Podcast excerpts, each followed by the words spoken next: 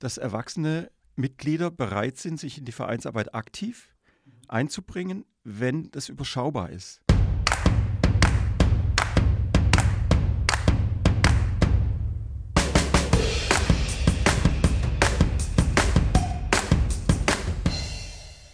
Hi und herzlich willkommen zu einer weiteren Ausgabe von Tennisplausch.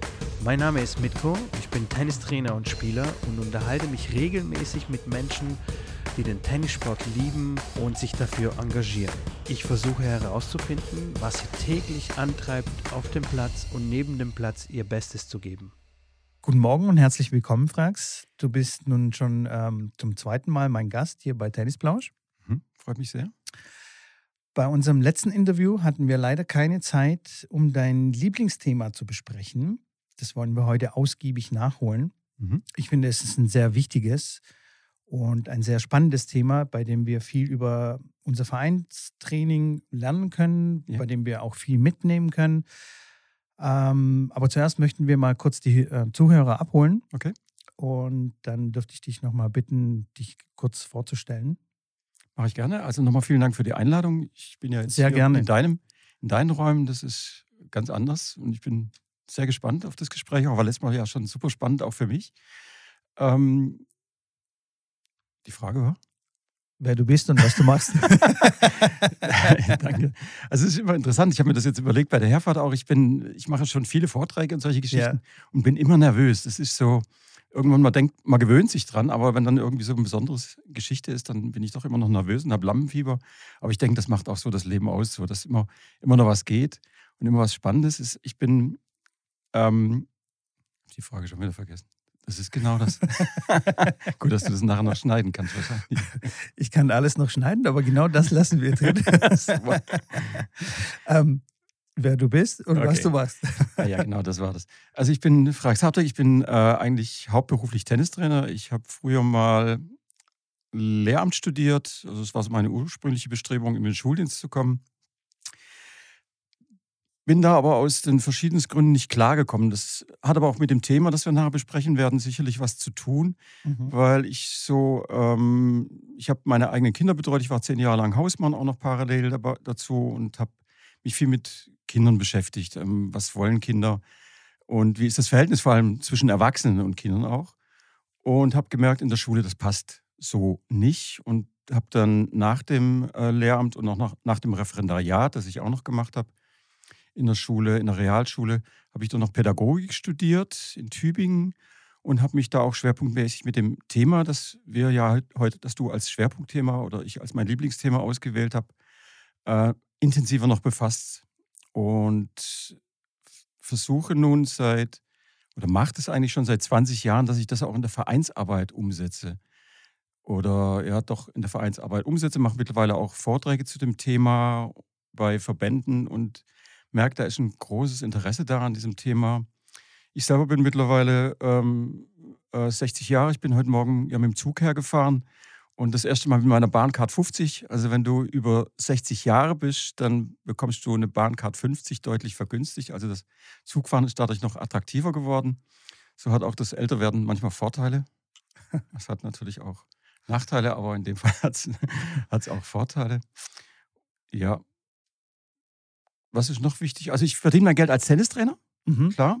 Das ist so mein, meine Hauptbeschäftigung. Ich habe so 30 bis 40 Stunden im Winter und im Sommer mit vor allem mit Kindern und Jugendlichen. Ich habe natürlich auch Erwachsenengruppen und ähm, kann da auch viel von diesem Thema, das wir nachher besprechen werden, auch äh, direkt in der Praxis, in der Praxis anwenden.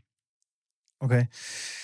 Ähm, gut, dann lass uns dann mal direkt ähm, eintauchen in das Thema. Mm, und zwar würde ich ganz gerne so äh, ganz an den Anfang zurückgehen und dich mal fragen, ähm, wie sieht es denn jetzt eigentlich gerade aus in unseren Sportvereinen und speziell auch in den Tennisvereinen? Mhm. Wieso ist gerade jetzt Handlungsbedarf? Mhm.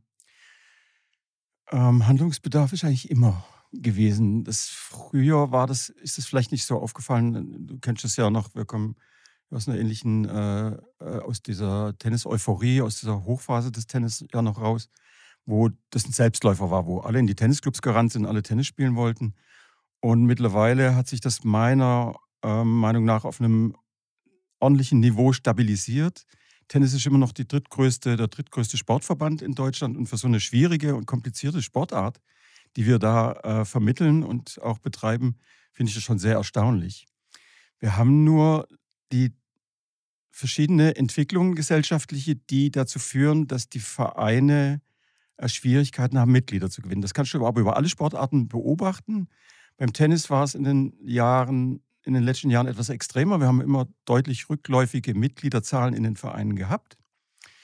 Was dazu führt auch, dass es tatsächlich Vereine gibt, die aufgeben, die ähm, zu wenig Mitglieder haben, um überhaupt noch ihren, ihren Verein aufrechterhalten zu können. Oder Vereine, die Plätze zumachen. Also da gibt es leider schon eine Entwicklung oder gab es eine massive Rückwärtsentwicklung. Das liegt äh, sicherlich einfach daran, dass es auch weniger Kinder gibt.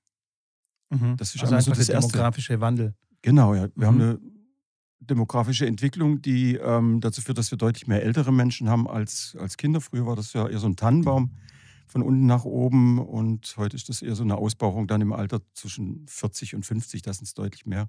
Wir haben deutlich weniger Kinder. Und da streiten sich halt die Vereine auch drum. Dummerweise würde ich, sage ich, die Sportvereine streiten sich, die Musikvereine, alle brauchen ja diese Kinder, um ihre Vereine äh, am Leben zu erhalten. Und da hat sich die Situation schon so verändert, dass, ähm, dass manchmal ein Kampf in Anführungszeichen um die, die Kinder ist. Und da tut sich Tennis ein bisschen schwer, weil Tennis immer noch teuer ist. Also auch wenn es, äh, man sagt, es ist eigentlich ein Volkssport geworden, aber es ist immer noch teuer. Wenn jemand das intensiv betreiben will, brauche ich Schläger, ich brauche Schuhe, ich Wintertraining, kennst du ja selber mhm, aus ja. deinem Training, ist halt doch teuer.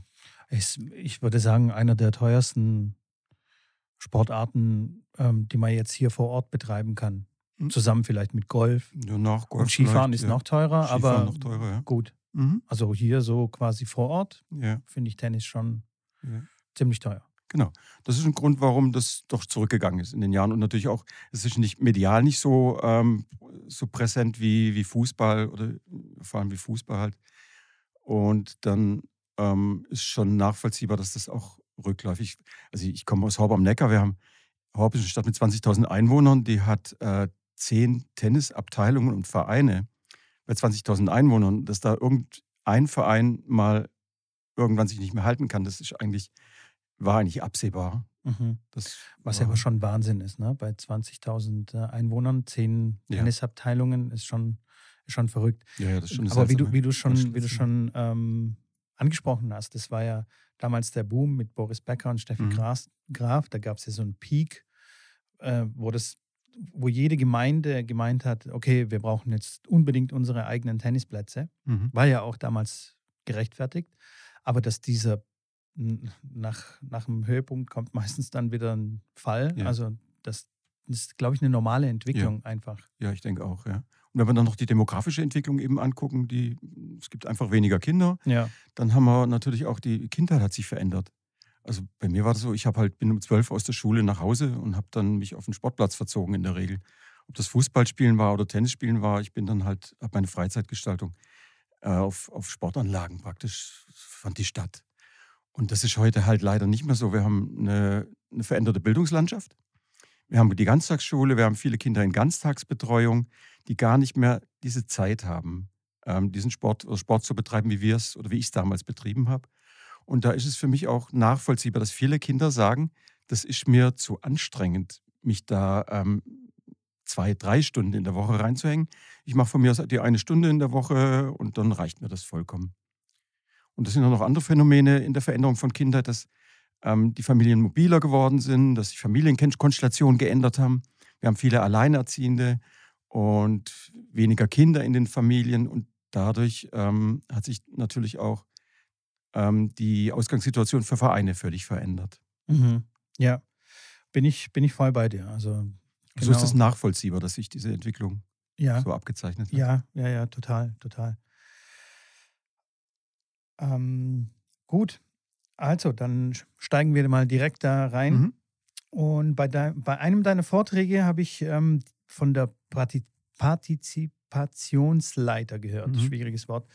Ähm, kannst du uns erklären, was du damit meinst? Ja, die Partizip Partizipationsleiter war mir wichtig, weil es in meinem bei meinem Thema hauptsächlich geht um Mitbestimmung und Mitwirkung von Kindern im Sportverein. In der Partizipationsleiter wird dargestellt, ähm, wie Partizipation aussieht. Also Partizipation fängt auf der untersten Stufe an, dass ähm, so eine Kinder mehr oder weniger fremdbestimmt werden, dass ihnen gesagt wird, das macht ihr jetzt und dann ist das, das ist alles, was ihr da mitwirken könnt oder mitbestimmen könnt, bis hoch zur Selbstverwaltung, also das, was man aus, so aus der Jugendarbeit kennt, dass Kinder und Jugendliche ihre Jugendzentren selbst verwalten. Und die Tennisvereine, die ja aus verschiedenen Generationen, aus mehreren Generationen in der Regel bestehen, befinden sich ebenso auf der mittleren Stufe, wo es darum geht, mitbestimmen zu können und alle Generationen auch mitwirken lassen zu können an der Vereinsentwicklung und generell an dem, was im Verein eigentlich passiert. Deshalb ist aber wichtig, das auf der Partizipationsleiter anzugucken, dass wir eben in der Vereinsarbeit uns auf dieser Stufe, auf dieser mittleren Stufe bewegen, wo es um Mitbestimmung und um Mitwirkung im Verein geht. Mhm. Also wenn ich mir das so bildlich vorstellen kann, dann ist quasi ähm, an der Leiter ganz unten ist quasi so gar nicht äh, genau. partizipieren, genau. also gar nicht mitmachen und dann ganz oben ist sich komplett selbst verwalten. Ja. Und wir wollen also in den Tennisverein ungefähr dann so in der Mitte oder im oberen in der oberen Hälfte uns da irgendwo ansiedeln. Genau. Also wir haben ja in vielen Vereinen das Phänomen, dass Kinder so, fast so ein bisschen was sind wie Dekoration in Vereinen. Also Vereine, die sagen, wir haben eine super Jugendarbeit und das alleine an den Mitgliederzahlen, an den Kinderzahlen festmacht, sagt noch nicht, nichts darüber aus, ob die Kinder auch die Möglichkeit haben, da an der Vereinsentwicklung mitzuwirken mhm. und ja. mitzubestimmen. Das, also ja. ist so diese untere Stufe von der Dekoration über Mitbestimmung bis zur Selbstverwaltung dann in der Dekoration, offenen. ja, ist ein guter Begriff. Ja. ja. Ähm, okay, aber wie sieht es denn jetzt eigentlich aus? Wir haben jetzt darüber gesprochen, dass ähm, sich die Gesellschaft ähm, oder die Struktur auch verändert, auch das Verhalten der Kinder sich verändert hat. Mhm. Wollen überhaupt die Jugendlichen ähm, mitbestimmen und sind sie überhaupt in der Lage mitzubestimmen? Also wenn ich jetzt gerade so an fünf, sechs, siebenjährige ja. Kinder denke. Ja. Auf jeden Fall. Auf jeden Fall sind sie in der Lage mitzubestimmen.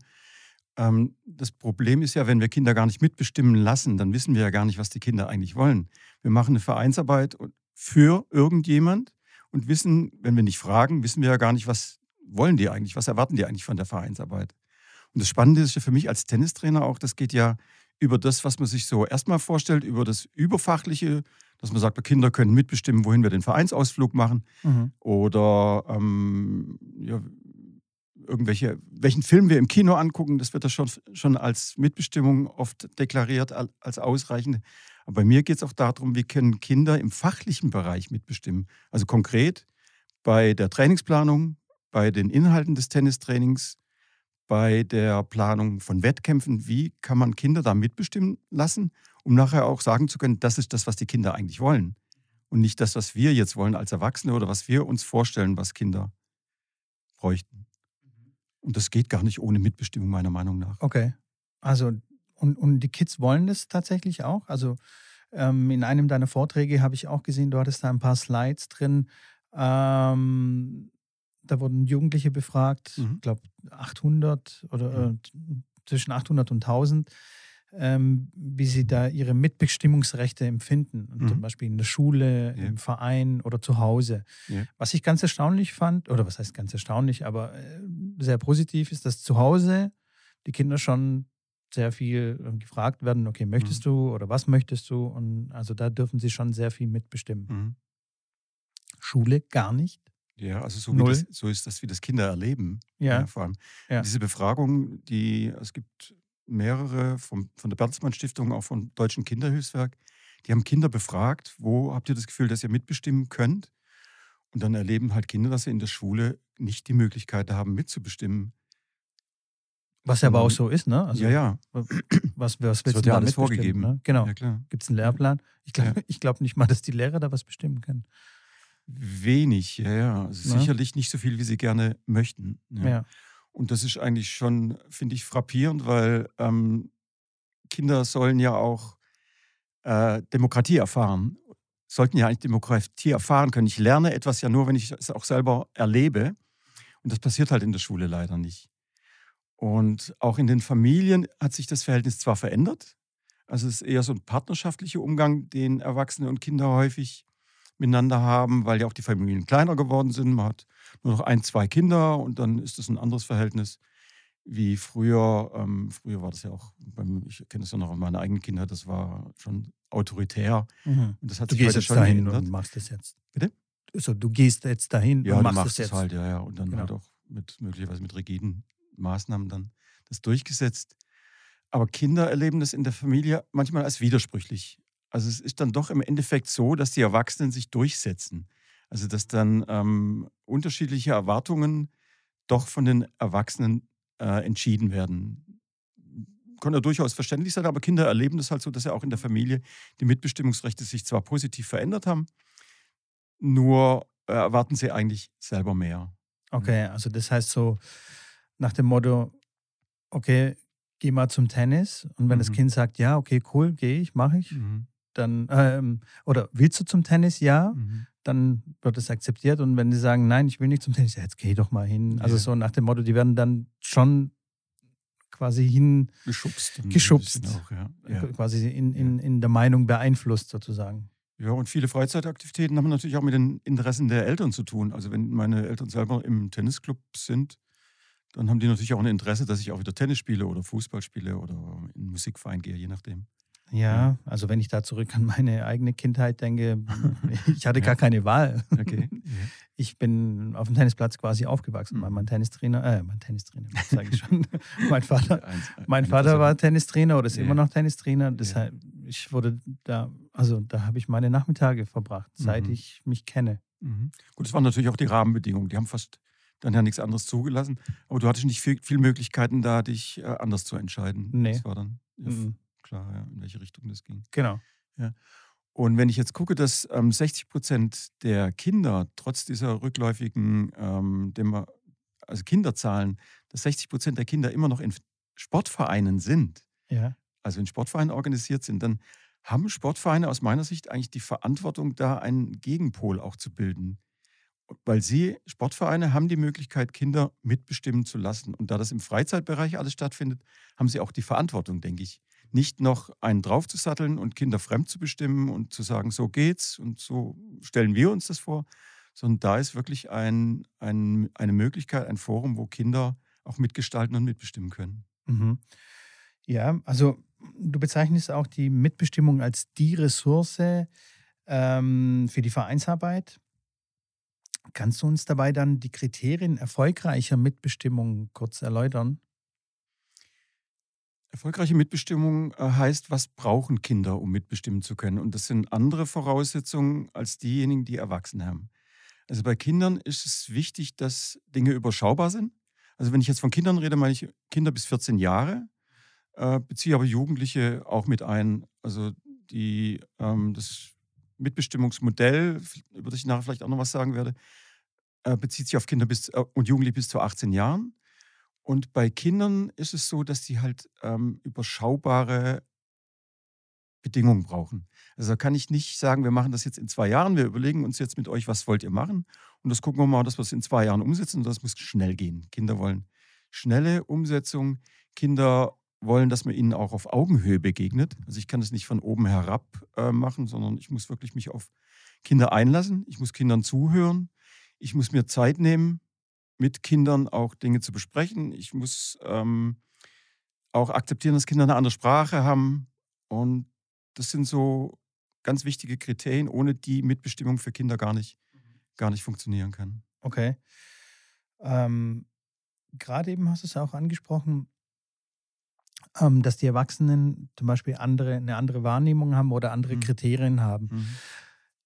Ich glaube aber, wenn man das so ein bisschen ausweitet, die Mitbestimmung, wäre es, glaube ich, gar nicht so schlecht, wenn man die Erwachsenen da auch mit einbezieht. Also ich, na, weißt du, mhm. wie das in einem Verein äh, mhm. abläuft? Die, mhm. ähm, der Ausschuss ja. bestimmt irgendwas und ja. alle haben das zu befolgen. Ob das jetzt Kinder sind oder Erwachsene, mhm. weißt du?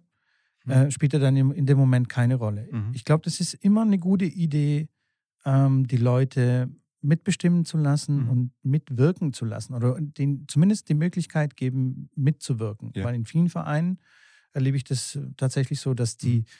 dass die Mitglieder, also das Engagement der Mitglieder lässt nach. Mhm. Ja, früher mhm. war das auch mhm. wieder eine ganz andere Sache heute auch wieder durch, durch die Veränderung der Gesellschaft, mhm. mhm. ähm, schwindet auch das Interesse Aber auch die Vereine geben auch gar, kein, gar, gar keine Möglichkeit oder beziehungsweise geben dafür dann die falschen Reize. Mhm. Ich denke jetzt so an den Arbeitsdienst. Mhm.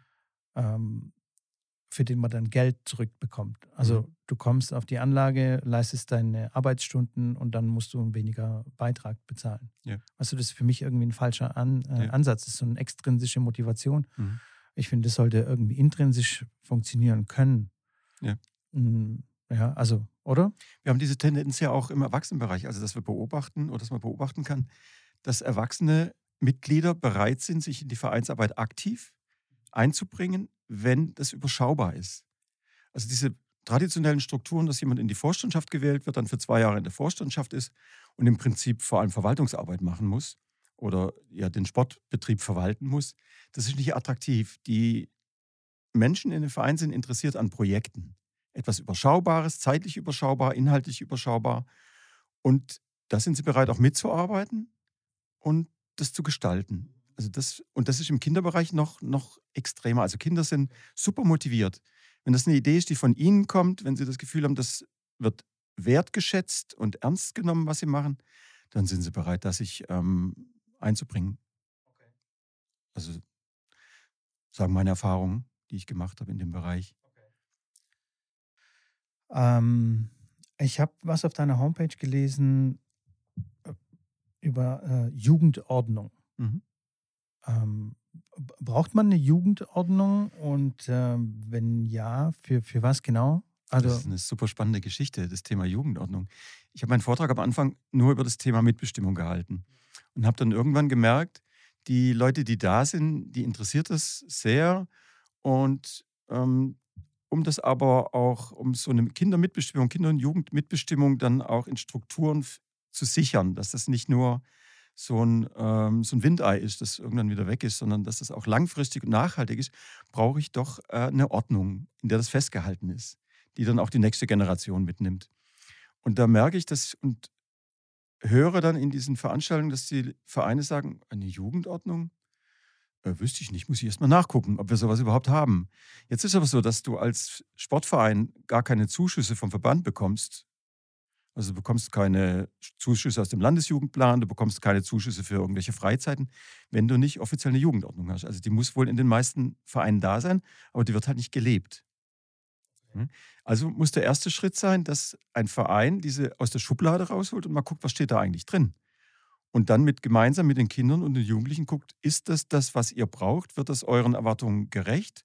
Und ist das auch kompatibel mit dem, was die Erwachsenen wollen?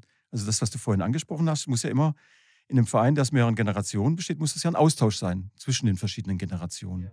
Und daraufhin muss ich dann jetzt diese Jugendordnung anschauen. Stimmt die überhaupt noch oder müssen wir die ändern? Und wie bringen wir die zum Leben? Wie, wie füllen wir die Inhalte, die da eigentlich schon drinstehen? Das also ohne nicht, Jugendordnung ja. geht es eigentlich gar nicht. Die brauchen wir. Eigentlich nicht. Okay, ja. das heißt, wenn du, wenn du ähm, einen Antrag stellst auf Fördergelder, ja. dann musst du vorweisen, dass du eine Jugendordnung hast. Ja. Okay. Sonst wusste kein Geld. Okay. Ja. Puh, musste ich mal nachschauen bei uns im Verein. ah, okay. okay. Gibt's irgendwo mit Sicherheit. Ja, ja mit Sicherheit irgendwo, aber wie du sagst, ja, wahrscheinlich ja. wird sie dann auch äh, wenig gelebt. Ja. Oder halt einfach in Vergessenheit geraten. Und es ist so, dass, also ich habe nochmal nachgelesen, jetzt auch im Vorfeld vor unserem Gespräch, die Verbände, ob das jetzt der Deutsche Olympische Sportbund ist oder die Deutsche Sportjugend oder die Jugendorganisation der Landesverbände sind super aufgestellt, was das Thema Jugendarbeit angeht und auch Mitbestimmung angeht. Ich habe aber das Gefühl, diese ganzen Vorlagen, die es schon gibt, da gibt es auch vorgefertigte Jugendordnungen, die inhaltlich wirklich auf dem neuesten Stand sind, die kommen nicht in den Vereinen an. Weil bei den Vereinen der, an der Basis ist Jugendmitbestimmung kein Thema oder ein viel zu gering geschätztes Thema. Die Verbände sehr gut aufgestellt, aber in den Vereinen kommt es letztendlich nicht an. Okay. Das ist mein Eindruck. An, an was liegt es? Was, hast du da eine Vermutung? Ja, das sind sicherlich auch Ängste. Also wenn ähm, bei uns im Verein, wir haben eine Mitgliederversammlung, wir haben vor Jahren mal eingeführt, dass Jugendliche ab 16 wahlberechtigt sind, also das Stimmrecht haben. Jetzt äh, hat der Jugendausschuss, gerade die Kinder und Jugendlichen im Verein haben beantragt, das können wir doch auf 14 Jahre runtersetzen. Und da merke ich schon, da kommen Ängste hoch was ist ja, wenn wir jetzt überfallen werden von, von 114-Jährigen, die auf einmal gar nicht völlig was anderes machen, als wir eigentlich wollen? Das sind nachvollziehbare Ängste, weil viele nicht in diesem direkten Kontakt mit dieser Altersgruppe sind und auch nicht wissen, was wollen die eigentlich? Was passiert, wenn die nachher abstimmen dürfen in einer Mitgliederhauptversammlung? Die kommen, in der Regel kommen die nicht. Das geht einfach nur um den formalen Akt, denen auch das Wahlrecht zuzugestehen. Und da sind viele Ängste da. Dann ist natürlich auch, ähm, man muss Macht abgeben. Die Sorge, auch wieder eine Angst, Macht abgeben zu müssen. Ja, ich denke, das sind so die Hauptgründe, warum das nicht thematisiert wird in vielen Vereinen. Okay. Also wenn ich jetzt an unseren Verein denke, wir haben erstmal Schwierigkeiten, überhaupt Leute ähm, auf die Jahreshauptversammlung zu bekommen. Also wir machen uns überhaupt keine Sorgen, dass mhm. die Jugend kommt und plötzlich äh, die Alten überstimmt, sondern wir mhm. kämpfen darum, dass überhaupt Leute auf die Versammlung ja. kommt. Ähm, wie sieht es bei euch aus? Genauso. Genauso? Ja, ja, diese Standard-Mitgliederversammlungen sind ja furchtbar langweilig. Okay. Es liegt einmal an den Themen natürlich, die man behandeln muss. Äh, das liegt einfach an, dieser, dieser, an diesen rechtlichen Vorgaben, die so allgemeine äh, Mitgliederversammlungen auch haben. Da kommen wenige Leute, da kommen hauptsächlich engagierte ältere Leute. Okay, habt ihr aber dann auch andere Versammlungen, wo ihr dann alle Mitglieder ähm, bittet, ähm, vorbeizukommen? Also wo es um andere Themen geht? Diese normale Mitgliederversammlung ist ja offen für alle. Kommen könnte jeder. Genau. Wir haben natürlich im Jugendbereich spezielle Jugendversammlungen. Okay, aber nee, ich meine so ja. Versammlungen für alle Mitglieder, da wo die, wo die Älteren quasi Angst haben können, dass, dass die Jungen kommen und plötzlich. So. Nö, gibt es eigentlich nicht. Gibt es nicht. Nö, also okay. im Verein im TC Detting behaupten, in dem ich das hauptsächlich äh, mittrage, da gibt es keine weiteren Veranstaltungen okay. für alle, für alle Altersgruppen wenn dann immer nur Jugend oder halt Mannschaftsbesprechung oder irgendwie es sowas. Gibt, wir machen ähm, in unregelmäßigen Abständen alle zwei bis drei Jahre äh, sogenannte Zukunftswerkstätten oder Jugendwerkstätten. Diese Jugendwerkstätten sind auch offene für interessiert, offen für interessierte Erwachsene. Also da kann auch der Senior, der sich für die Jugendarbeit oder für die Kinder interessiert, natürlich dazukommen und uns auch wichtig, weil der ja auch eine andere Sichtweise mit einbringt. Mhm. Was passiert da bei dieser Zukunftswerkstatt? So eine Zukunftswerkstatt ähm, ist erstmal, die besteht aus drei Phasen. Die erste Phase ist erstmal zu gucken, wo, wo brennt es denn? Wo, was liegt den Jugendlichen, den Kindern im Magen, was die Vereinsarbeit angeht? Daraus Utopien zu entwickeln und diese Utopien dann nachher umzuwandeln in konkrete äh, Projekte, die realisierbar sind, die überschaubar sind und die die Kinder und Jugendlichen dann auch selber umsetzen können. Das ist so eine Tagesveranstaltung, die geht mindestens vier Stunden bis zu, wir haben es auch schon mal länger gemacht, bis zu sechs Stunden. Das ist immer super ergiebig. Okay. Das heißt, ihr versammelt dann die interessierten Kinder oder ja. Äh, auch Erwachsene, wie auch immer, Jugendliche ja. und brainstormt dann so ein bisschen, erstellt diese Utopien. Ja. Und das, ähm, also das gehört quasi zur Vereinsarbeit. Also das bietest du jetzt nicht an als, als ein Workshop oder so. Also ich also selber bin Moderator von Zukunftswerkstätten. Ich habe da eine Ausbildung gemacht okay. in Salzburg, mache das auch für andere Vereine, biete das auch Ach an so, im Rahmen okay. meiner Coaching-Tätigkeit und mache das aber für meinen Verein, für meinen Stammverein in diesen unregelmäßigen Abständen. Ah, okay, ja. okay. Cool. Ja. Das hört sich spannend an. Ja, super spannend, ja. Und immer super ergiebig. Ich habe das mit Tennisvereinen schon gemacht und mit ähm, auch mit Vereinsgemeinschaften, wo dann Leute völlig unterschiedlicher Interessenlage auch zusammenkamen. Und es reicht manchmal schon, wenn die Leute miteinander reden. Wenn das dann noch moderiert wird und sie die Möglichkeit haben, auch mal rumzuspinnen. Also so eine Utopie ist ja wirklich der Traum. Wo will ich eigentlich hin? Und den dann wieder runterzubrechen auf konkrete Projekte, das ist für die Leute sehr, sehr hilfreich. Auch um, ja, um wieder einen Überblick zu kriegen. Und man macht vor allem Ressourcen frei. Das ist nicht die Vorstandschaft, die ja eh schon überlastet ist, die ständig äh, überlastet ist mit irgendwelchen Verwaltungsthemen, sondern da kommen auch Leute dazu, die dann ähm, sich, wie gesagt, mal kurzzeitig einbringen können. Die schon immer darauf gewartet haben, vielleicht mal, ich habe da eine tolle Idee. Jetzt kann ich endlich, endlich diese Idee mal loswerden und vielleicht wird die dann ja auch umgesetzt. Ne? Okay. Hört sich wirklich sehr spannend an. Ja. Cool. Ähm, was ich noch, ja, äh, was ich noch loswerden wollte, ist diese rechtliche Geschichte. Das mhm, wird ja. oft vergessen. Also Kinder haben sogar ein Recht auf Mitbestimmung. Also wir reden jetzt über, was kann der Verein machen, um Kindern Mitbestimmung zu ermöglichen. Und ich gehe mittlerweile sogar so weit, so weit zu sagen, ihr seid verpflichtet dazu, okay. Kinder mitbestimmen zu lassen. Ähm, das ist einmal im Kinder- und Jugendhilfegesetz ist das festgelegt, dass Kinder in allen Angelegenheiten, die sie direkt betreffen, auch mitbestimmen können, müssen, können, sollten oder nee, können, dürfen auf jeden Fall.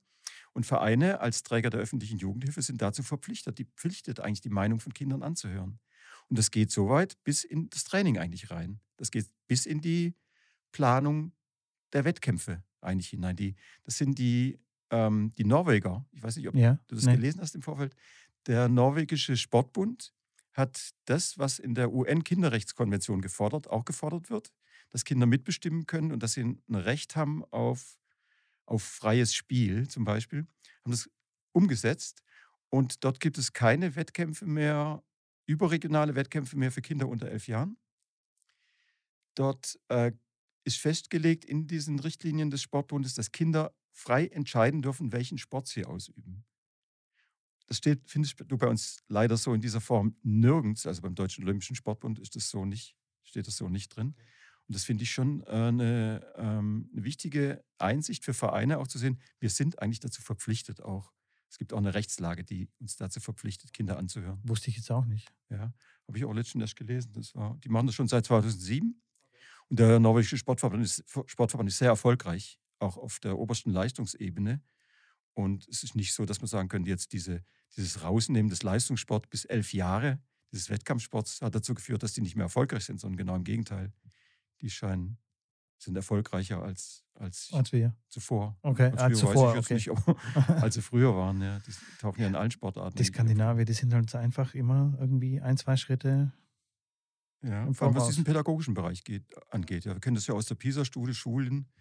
Ja, Finnland sind da deutlich fortschrittlicher und deutlich weiter als wir mit unserem Bildungssystem. Definitiv. Und das zieht sich eben bis in den Sportbereich auch durch. Verrückt. Ja. Ähm, ich hatte noch eine Frage zu, genau, zu der Jugendordnung ähm, mhm. und zu den verschiedenen Ämtern, die mhm. es da zu besetzen gibt. Oder ja. gibt es da Ämter, die man auf jeden Fall besetzen muss oder sollte? Du bist ja relativ frei in der Ausgestaltung deiner Jugendordnung. Die Inhalte sind so, es gibt Musterordnungen der Verbände, die man als Hilfestellung nehmen kann, aber du bist da relativ frei. Ich kann nur das äh, beschreiben, wie wir es machen in meinem Verein, also im TC Detting der dieses Modell vor 20 Jahren ausgearbeitet hat, ähm, gemeinsam mit den Kindern damals schon. Und da gibt es folgende Position, da gibt es zwei Jugendsprecherinnen, die eben für ein Jahr gewählt werden, damit es überschaubar bleibt. Der, die wählen, die Jugendvollversammlung wählt die Jugendleiterin selber, also nicht die Erwachsenenmitgliederversammlung, sondern die Jugendlichen wählen ihre Jugendleitung selber.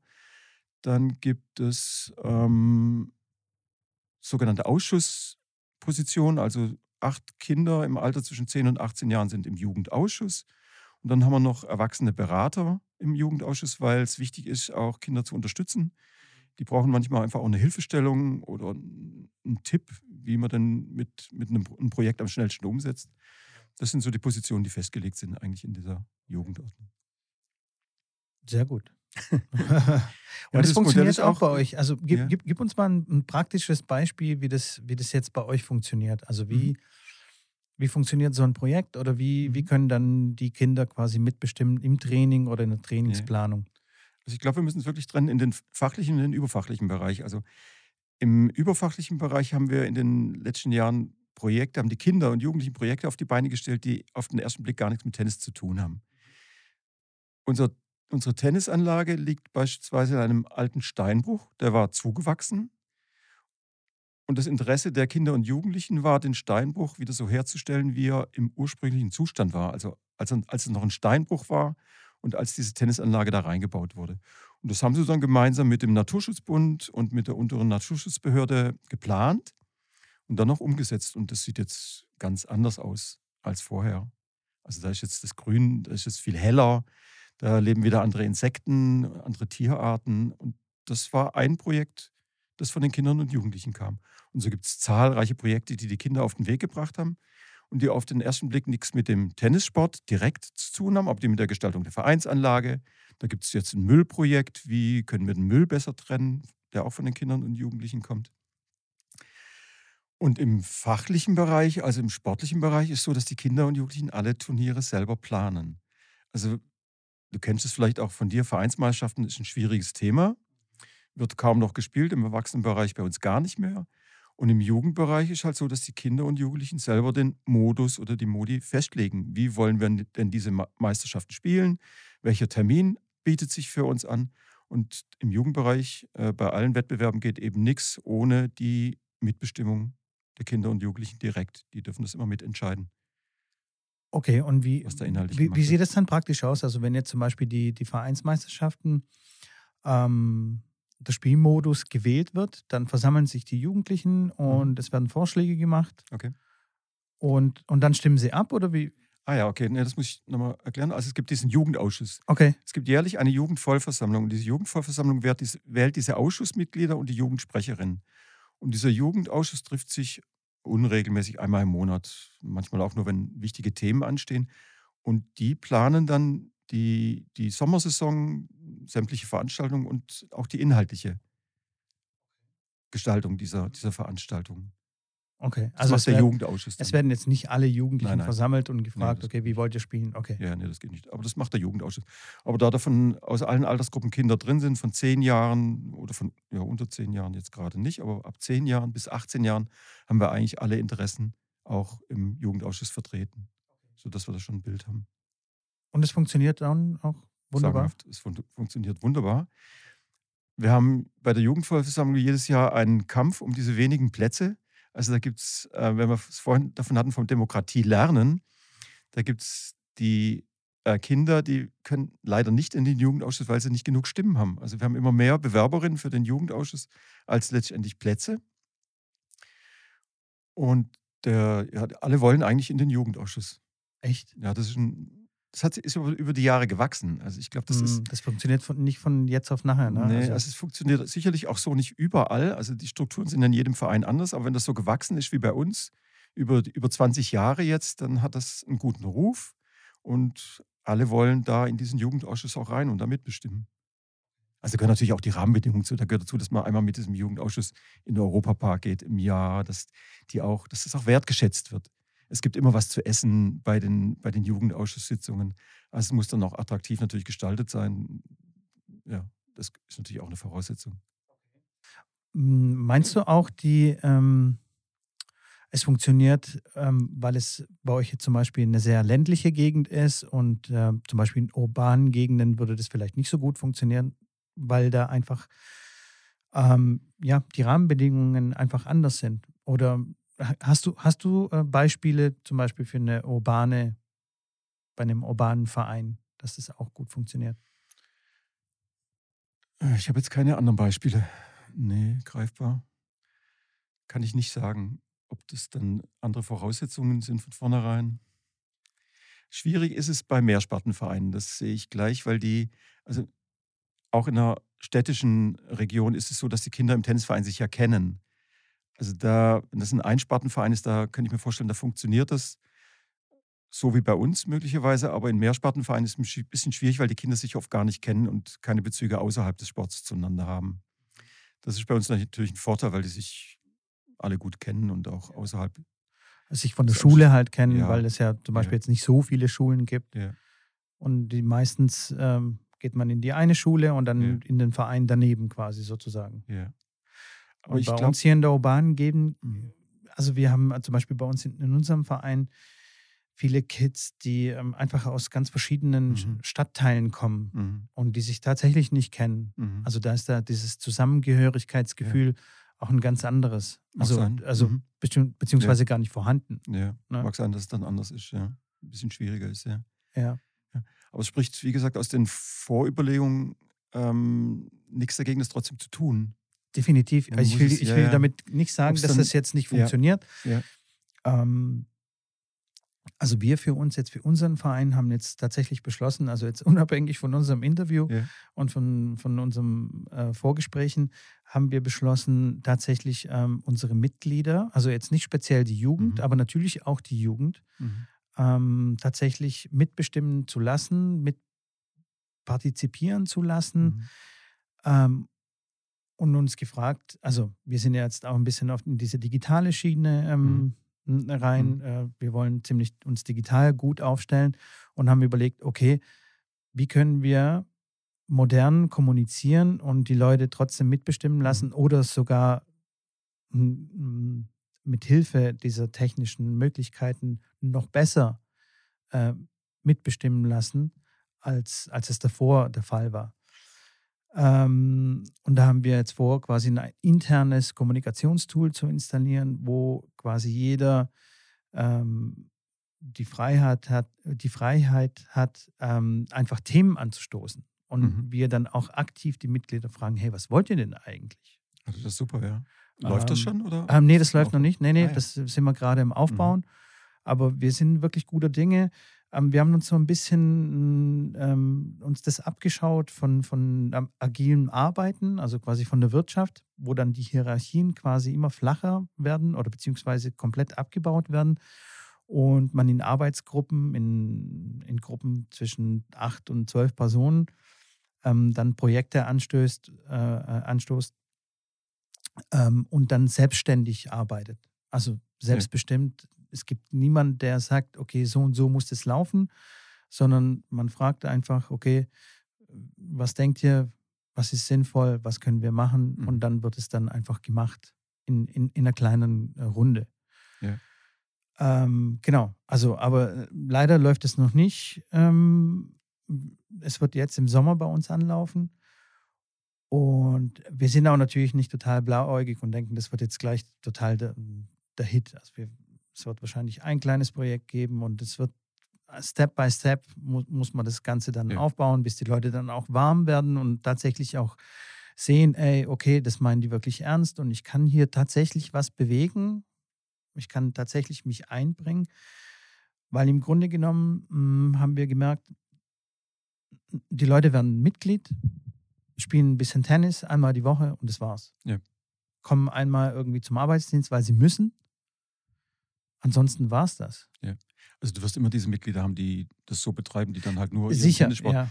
Aber wichtig ist ja, die zu finden oder die zu packen, die dann auch was bewegen wollen, die auch sich genau. einbringen wollen. Genau, ja. Da ist das ja eine super Idee und das ist auch die Zukunft, Zukunft, Zukunftsgeschichte, diese Digitalisierung. Und ähm, das beantwortet vielleicht auch die Frage nach dem urbanen Raum und nach dem ländlichen Raum. Im ländlichen Raum, da treffen wir uns ständig, da ist das kein Problem. Aber dann das digitalisiert oder auf der digitalen Schiene im größeren Zusammenhang zu machen, ist natürlich genau der richtige Weg. Mhm.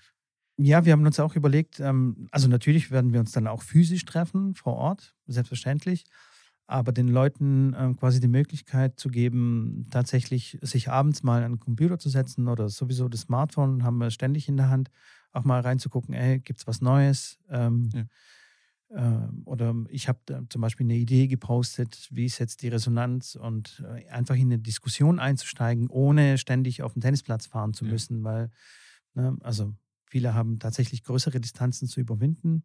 Ja, das hört sich sehr spannend an. Ja, ähm, ja wir sind wirklich äh, gespannt, wie das mhm. angenommen wird. Mhm. Und das ist ja auch altersunabhängig. Du kannst das ja für.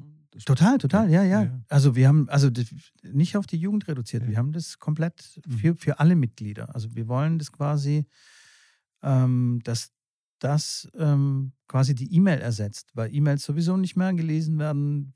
Keiner hat Lust mehr auf E-Mails. Mhm. Äh, die werden sowieso nicht beantwortet, landen äh, oft im Spam-Ordner. Und da haben wir uns gedacht, okay, hier haben wir ein Tool, wo die Leute wirklich gezielt, wenn sie Lust drauf haben, auf Arbeit im Tennisverein, gehen sie da be bewusst mhm. rein mhm. und informieren sich und okay. gucken sich das an. Mhm. Und so hoffen wir, dass da so das Ganze so ein bisschen eine Eigendynamik äh, bekommt und ähm, ja, dass die Vereinsarbeit einfach wieder Spaß macht. Ja.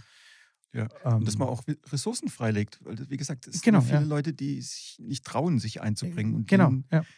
wir wollen die richtigen so, Rahmenbedingungen ja, schaffen. Einfach. Genau. Wir, wir, geben einfach die Rahmenbedingungen und dann schauen wir einfach mal.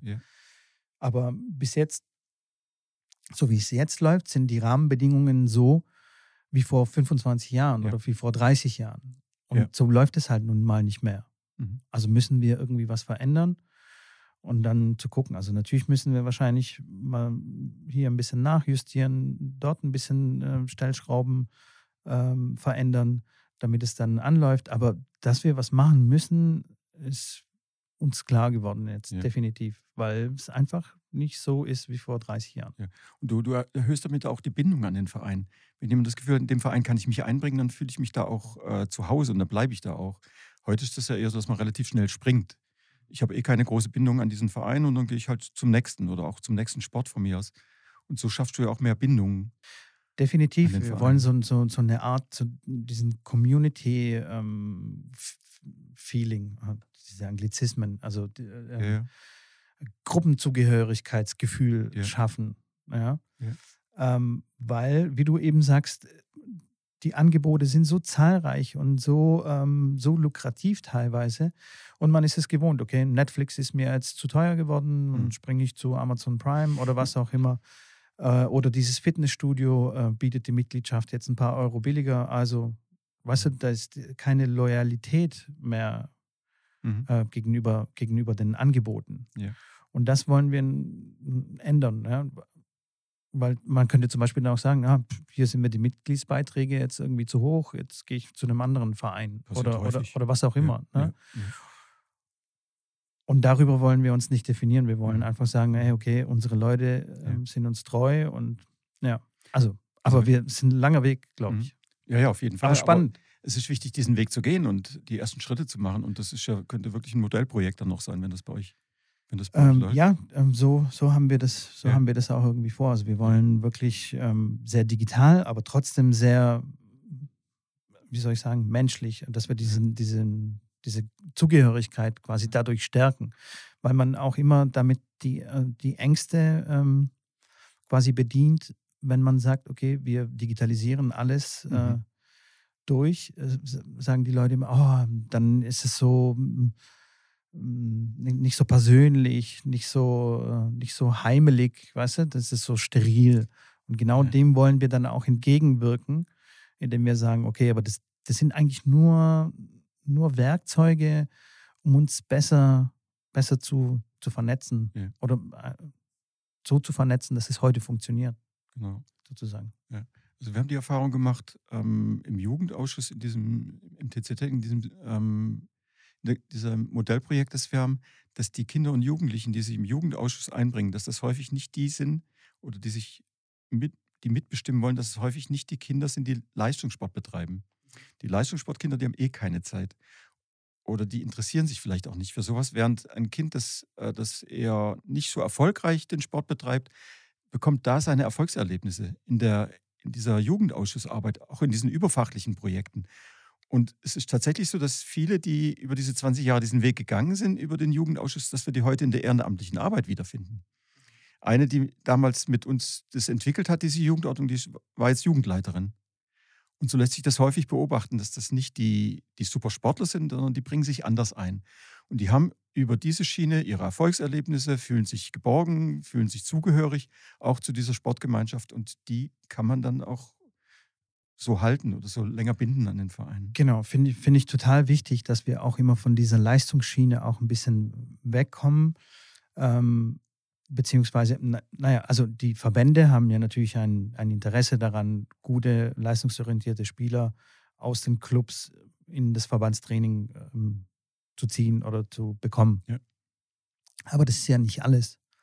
Ne? Also da gibt es ja noch die, die, die, breite Masse, die einfach ja. nur Spaß haben wollen. Ähm, ein bisschen schwitzen auf dem Platz und sich mit Freunden treffen und eine gute Zeit ja. äh, zu verbringen. Und ich finde, die werden oft vernachlässigt. Ja. Und deswegen wollen wir einfach ähm, ja, die Rahmenbedingungen verändern und ähm, so, dass es für alle äh, Spaß mhm. macht. Das ist mir auch vielleicht wieder auf dieser fachlichen Ebene. Also ich habe ein Tennistraining, ja, ich würde mal behaupten, 80 Prozent der Kinder und Jugendlichen und auch der Erwachsenen, die zu mir ins Training kommen, für die ist das ein Hobby, ein Freizeitbeschäftigung. Ja, definitiv. Die wollen keinen Leistungssport betreiben. Also, ja. das sind die meisten. Und das muss ich äh, aber als Trainer auch abfragen. Was ist eigentlich eure Erwartung an das Tennistraining? Was ist eure, was wollt ihr eigentlich, warum kommst du eigentlich zu mir ins Tennistraining? Und wie sieht für dich eine Trainerstunde aus, zu der du gerne gehst und sagst, da komme ich nächstes Mal auch wieder? Wenn ich ähm, als leistungssportorientierter da, Trainer da rangehe und meine Schablone Leistungssportler anlege, verliere ich diese Kinder und Jugendlichen irgendwann, weil die sagen, das ist mir zu anstrengend. Oder das will ich eigentlich gar nicht. Ich will nicht äh, in der ersten Mannschaft spielen an Position 2 oder 3, sondern ich will nur meinem Hobby nachgehen. Und das erfahre ich nur dadurch, dass ich mit den Kindern rede. Auch wieder über diesen ähm, Weg Mitbestimmung. Ja, ja. mitwirken ja, total, lassen. Ja. Man kann Kindertraining mitgestalten lassen. Ähm, wir, jetzt, wir machen äh, jährlich einmal so ein Trainertreffen von unserer Tennisschule. Und da kam jetzt von einem Kollegen die Frage, was mache ich mit Kindern, die gar nicht Tennis spielen wollen, die sind überhaupt nicht motiviert. Wie kriege ich diese Kinder motiviert? ja. Und da gehört es für mich auch zur Mitbestimmung dazu, dass ein Kind sagt, ich weiß gar nicht, warum ich eigentlich hier bin. Und da muss ich das den Eltern gegenüber auch kommunizieren und sagen, im Interesse dieses Kindes, dass er eigentlich was anderes lieber machen würde. Oder ich muss mein Training dementsprechend umgestalten, dass es den Erwartungen dieses Kindes dann auch gerecht wird und das Kind dann möglicherweise wieder, nicht immer, aber meistens gerne kommt dann. Ja, ja, bin ich voll bei dir. Und ich glaube auch, dass aber auch viele Kollegen von uns zwei auch ähm, sehr Schwierigkeiten damit hätten oder haben. Weil die dann schon sehr auf der Leistungsschiene äh, festgefahren sind und sagen, okay, dann weg mit dir. Also wenn mhm. du hier nicht so das machst, was ich sage, nach meiner Schablone quasi tanzt, dann tschüss. Ja. Also mir passiert das oft bei Fortbildung. Ich mache ja auch was äh, über neue Wege im Tennistraining. Und das hat ja auch was damit zu tun. Das ist ja eher dieser, diese äh, Art, wo man dann ähm, auf, das, auf den Einzelnen eingeht und guckt, was, guckt, was dem, dem seine Stärken und Schwächen und nicht mehr, ähm, also ja, eher den Einzelnen auch entscheiden lässt, was will ich eigentlich und wie will ich eigentlich trainieren. Und da kommt, fällt häufig dieser Begriff des talentfreien Spielers. Ja. Und wenn dann ein Trainer zu mir sagt, ich habe so viele talentfrei, dann frage ich mich, dann ist irgendwas an deiner Einstellung, ist da in dem Fall nicht, passt nicht, weil der spielt ja, der ist vielleicht talentfrei aus deiner Sicht, aber der spielt ja gerne Tennis. Also muss ich gucken, wie ich dem seine Erwartungen dann auch bediene.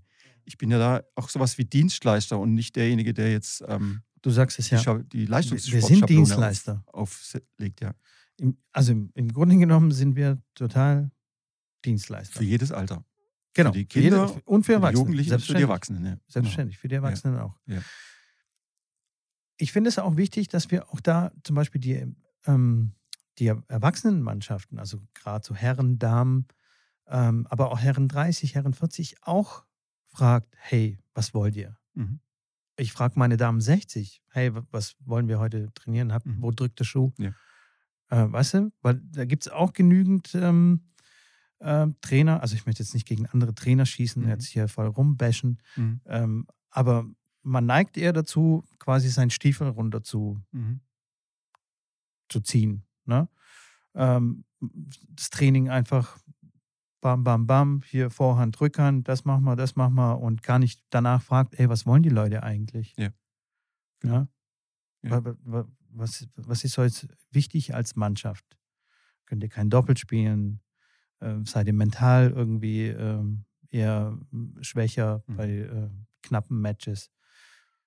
Wird meiner Meinung nach viel zu oft vernachlässigt. Ja. Also jetzt nicht nur im Kinderbereich. Ja, also ich möchte äh, bin da auch vorsichtig mit der Kritik an den Kollegen, aber es ist natürlich schon so, ich meine Renommee als Trainer ziehe ich aus dem einen Spieler möglicherweise, der dann in der, in der WTB-Rangliste mhm. steckt.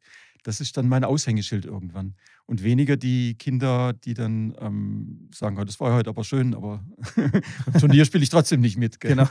ja. ja, ja, total. Also da gibt es immer so die zwei äh, äh, Messlatten. Entweder habe ich jemanden, ein, zwei Spieler, die ganz oben irgendwo mitspielen, oder wir haben so und so viele Jugendliche bei uns im mhm. Verein. Mhm. Also das sind so die zwei Kategorien, wo die Trainer dann sich damit, damit brüsten.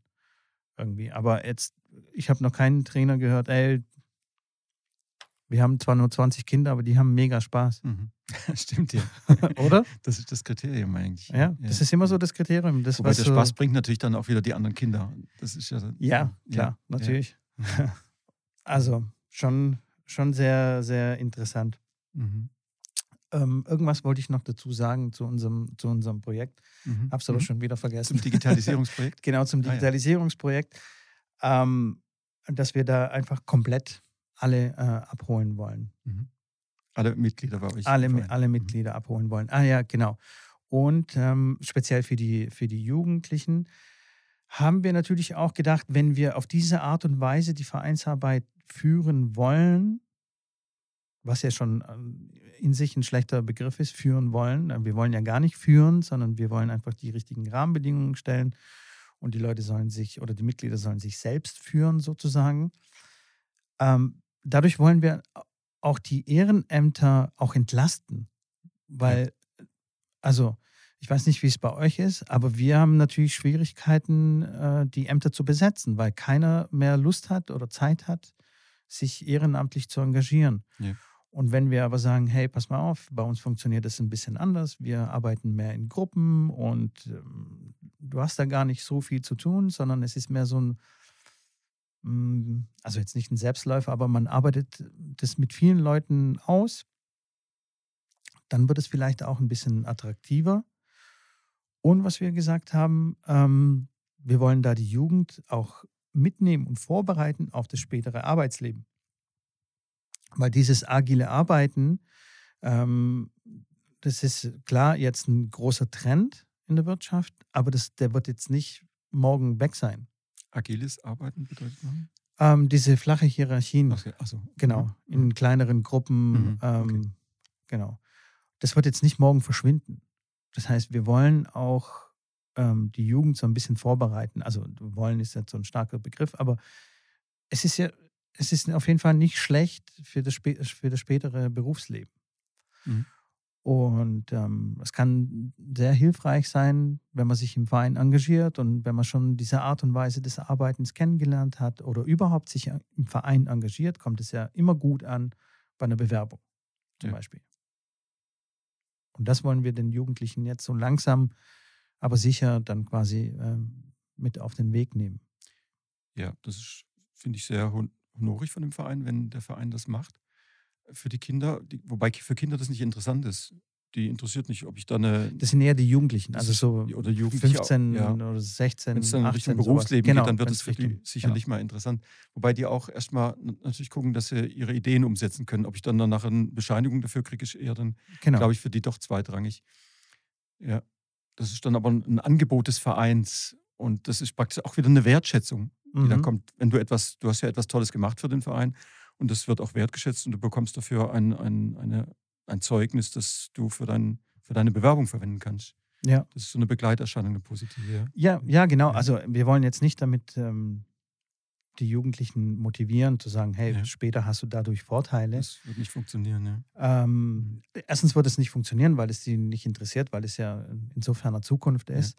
Ja. Ähm, aber zum Beispiel die Jugendlichen, die jetzt gerade kurz vor dem, vor dem Abitur oder hm, jetzt ins Berufsleben einsteigen, in eine Ausbildung, ähm, für die könnte es durchaus äh, interessant sein. Auf jeden Fall. Also, dass das die einfach das, wissen, dass ja. die einfach wissen, dass sowas auch wertgeschätzt wird, ja. auch nicht nur innerhalb des Vereins, sondern auch bei einer, bei einer Bewerbung. Auch die Unternehmen hm, und das ist der Vorteil auch bei unserer Geschichte, weil das schon so lange läuft, hat sich das äh, automatisiert.